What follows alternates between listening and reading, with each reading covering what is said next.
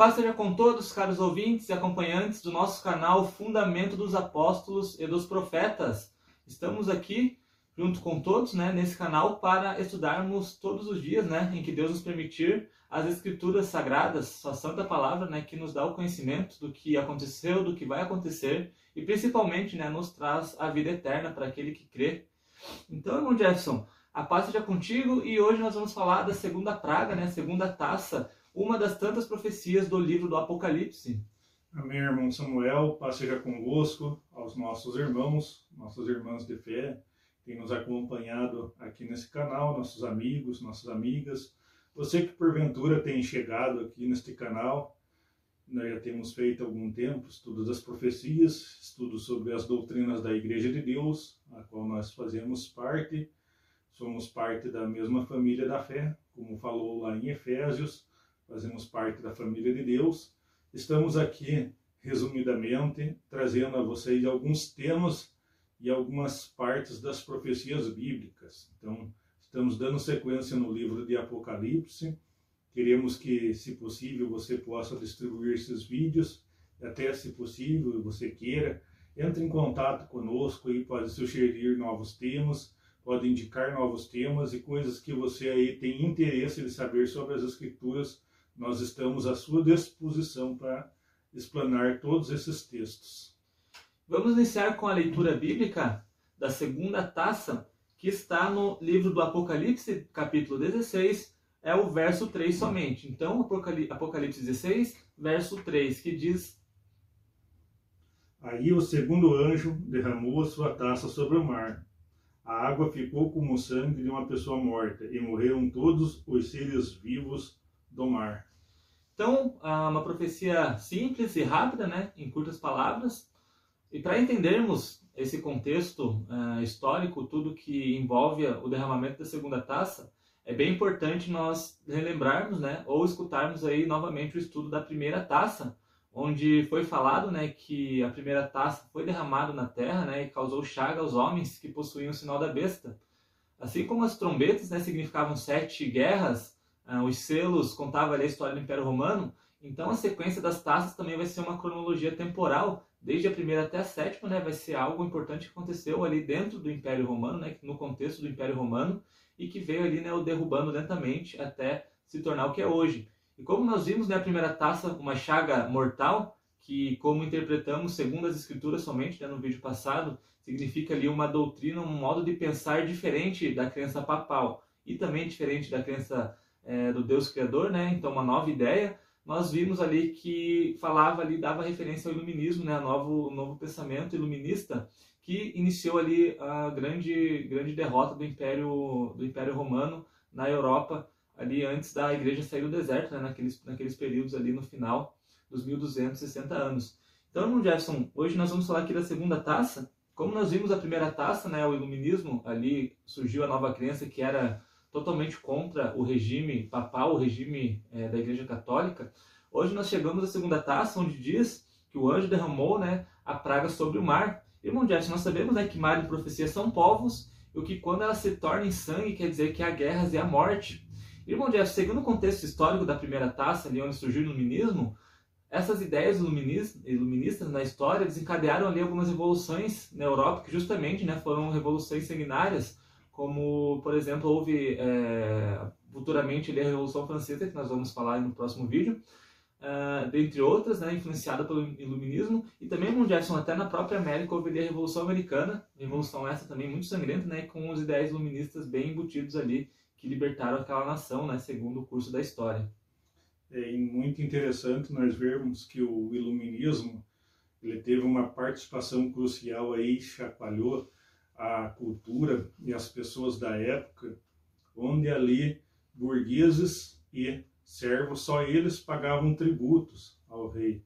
E a classe ali dos, dos clero ali, e uma outra classe privilegiada ali, eles não pagavam tributos. Então, estavam muito ali ligado à escravidão, muito ligado à tortura. E o iluminismo, com seus pensadores ali, muitos pensadores, tinha até mulher no meio que foram pensadoras do iluminismo, mas você vendo ali como o iluminismo ele atacou, como disse o irmão Samuel na primeira ali, foi derramada sobre a terra, então começou na, na França, tem uma só nação sobre a terra, e agora nós vemos aqui no contexto que foi derramada sobre o mar, então influenciou outras nações. Então, coisa importante de você ver que esse iluminismo, os pensamentos iluministas trazidos para o Brasil, então, assim, por baixo dos panos, digamos assim, se você for ver a história do iluminismo, ele influenciou aqui também três revoluções. Então, é importante você pegar e analisar lá, você que tem interesse, analisar qual que foram as três revoluções que o iluminismo trouxe para o Brasil aqui também, nessas épocas. Então o Brasil aí foi descoberto, aí foi colonizado a partir de 1500, vamos usar melhor essa palavra, foi colonizado pelos europeus e outros povos ali a partir de 1500, outros povos europeus a partir de 1500, e ele trouxe para o Brasil algumas coisas ali por debaixo dos panos, através daquelas pessoas que vinham da Europa, e influenciou, entre elas, a Revolução Baiana, a Revolução Pernambucana. Então, entre elas está uma das revoluções, também influenciou América do Norte, lá, se nós formos ver, era bem nesse tempo as revoluções lá na América do Norte. E como a Bíblia diz aqui que ela foi derramada sobre o mar, também teve influências lá na Rússia, com Catarina lá mandando fazer escolas para meninas, que não era comum na época. Influenciou a Prússia, influ influenciou Espanha, influenciou Portugal. Então, muitas nações ali colonizadoras e mercantilistas da época. Então, é muito importante que quando nós estudamos a história como ela realmente é, seus detalhes, nós vemos muita coisa além daquilo que é mostrado na escola. Infelizmente, nosso sistema brasileiro de ensino ele não tem nos mostrado com afinco a história verdadeira. Nós sentimos muito por isso que depois que nós deixamos a escola, deixamos ali de fazer o ensino fundamental e médio e nós nos dedicamos mais, nós aprendemos muita coisa que a escola não nos passa, a escola não nos ensina. Então, essa é uma parte histórica importante, você analisar aqui em Apocalipse 16:3, analisar um contexto gigantesco, que apesar do verso ser pequeno, o contexto em que essa taça fez que acontecesse na Europa e influenciou nações ali que eram colonizadas, ali você vai entender muito bem onde foi esse derramamento das taças aqui. Então, muito importante nós mais uma vez ressaltar que esta, essa taça foi derramada sobre o mar, sobre muitos povos. É, como o irmão Jackson disse, né, influenciando até aqui na América. Então, na primeira taça era derramada ali na terra, né? Ela surge na França e é totalmente contrária ao dogma ali da Igreja Católica, né? Então começa o embate é, recapitulando, né, ela é uma chaga e maligna, conforme diz a primeira taça, ou seja, ela é contra os preceitos da terra em questão da Igreja Católica, né, conforme comentamos no vídeo passado, mas ainda ela continua sendo maligna né, porque ela não atende aos requisitos divinos também, né, ela não atende os mandamentos de Deus, então é algo novo que surge. Uh, isso né, é o resumo ali, uh, de forma rápida, sobre a primeira taça, né, o surgimento do iluminismo, que é o início ali de grande queda do Império Romano na época. Então, quando chegamos aqui na segunda taça, né, ela se estende a todo, se estende ao mar e derrama sangue, né? Ou seja, ela sai ali da, da França, então ela começa a ganhar proporção, né? Primeiramente pela Europa, como o irmão Jeff citou aí historicamente, né? Nações influenciadas por essa esse novo, novo modo de pensar, chegando até que a América, né? Ou seja, ela saiu ali da França, de uma nação específica e passou a todos os povos, inclusive, né?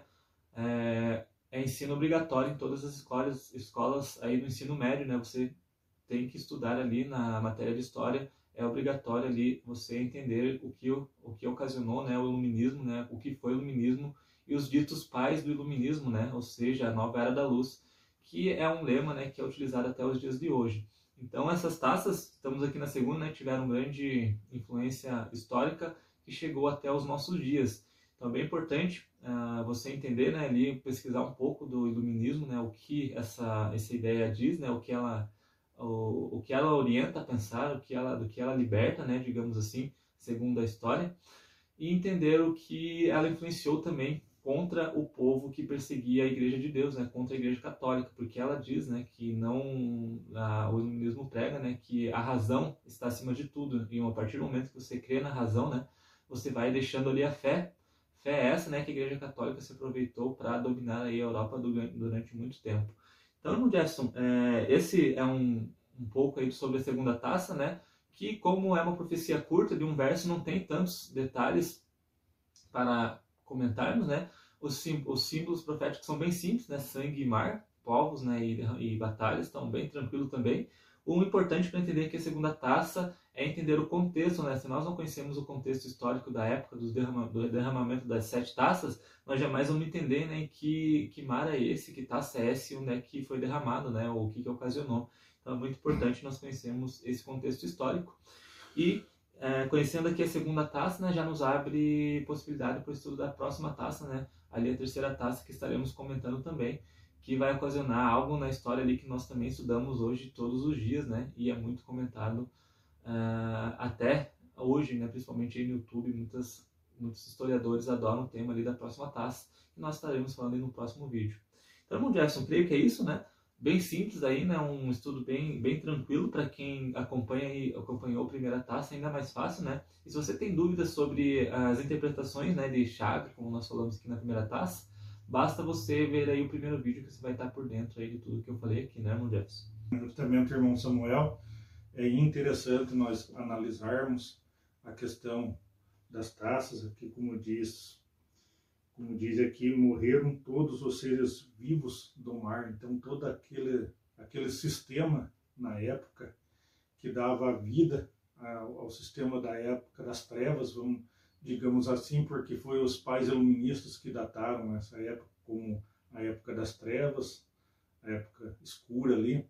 Então, é interessante nós ver que morreu todo esse sistema. Então caíram alguns imperadores, o clero católico ali já deixou de ter ali um, um poder que ele tinha na época ali, que ele influenciava todas as partes da sociedade. Os iluministas já deixaram esse clero de lado e fizeram com que todos os homens, pelo menos, passassem a ser iguais e em certas ocasiões, ele, claro que depois, com outras constituições, eles vieram influenciando mais, eles influenciaram muitas pessoas nesse ponto de vista aí. Então foi uma parte aí onde a Igreja Católica ela teve obrigatoriamente que deixar o povo pensar e também deu uma pausa nas perseguições ao povo de Deus. Então vamos lembrar a todos aqui que uma parte ela estava era a Igreja Católica, que supostamente defendia a fé cristã na época. Nós sabemos bem que se nós for analisar de acordo ali, nós vamos ver muita coisa que ela não, não defendia a fé apostólica, ela era perseguidora, até esse tempo ela estava perseguindo também, ela era perseguidora e tinha um povo que a Bíblia diz que se escondeu no deserto, um povo ali que estava longe das vistas do Império romano, tanto romano pagão quanto o romano papal. Então, mais uma vez, frisamos que nós somos a favor de um povo só, que é chamado na Bíblia a Igreja de Deus. Então, nós analisamos essas profecias com uma visão historicista, uma visão clara de que a história se cumpre nas profecias e as profecias se cumprem na história. Então, você tendo aí alguma dúvida, você querendo entrar em contato conosco sobre alguma coisa que você não entendeu, que ficou aí pouco esclarecido nos nossos vídeos, ou que você quer saber mais sobre o assunto, pode estar entrando em contato conosco. Será muito bem-vindo, será um prazer conversar com você. É isso então, né? Creio que ficou bem claro sobre esse estudo. Estamos à disposição sempre, né, para conversar sobre. É, nossos contatos estarão aí na descrição do vídeo. Você pode mandar aí conversar conosco, né, sem nenhum compromisso, se você tem interesse de aprender a palavra de Deus, né, ou de falar de qualquer outro assunto relacionado à Bíblia também, né. Nós estamos aqui nesse vídeo falando do derramamento da segunda taça, mas a Bíblia, né, é recheada de conteúdo importante, principalmente para a salvação. Então, se você tiver alguma dúvida aí que seja é, que esteja no âmbito de toda a Bíblia aí, né, você pode nos contatar também, que a gente está disposto a conversar com todos. Então é isso, irmão Jefferson. A paz seja contigo e nos vemos aí no próximo estudo. Paz seja convosco. Até o próximo estudo.